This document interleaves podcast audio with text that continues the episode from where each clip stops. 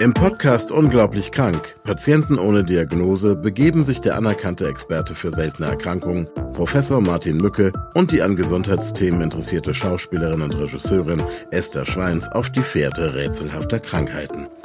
Je mehr man auch in die Genetik einsteigt, desto mehr Erkrankungen werden da auch noch ans Tageslicht kommen. Ja. In jeder Episode widmet sich das ungewöhnliche Duo einem dramatischen Fall, der mit beunruhigenden Symptomen beginnt und mit einer lebensverändernden Diagnose endet.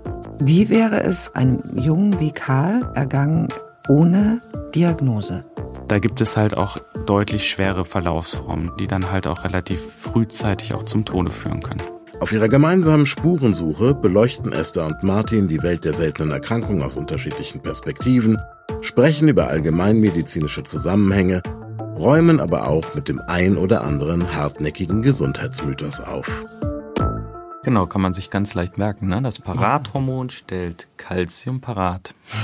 Wenn der Erreger nicht komplett abgetötet wurde, kann der sich natürlich auch wieder auf die Gegebenheiten einstellen. Na hallo, ich habe dich doch schon vor zwei Wochen getroffen. Wir sind nicht mehr viele, aber wir kennen dich.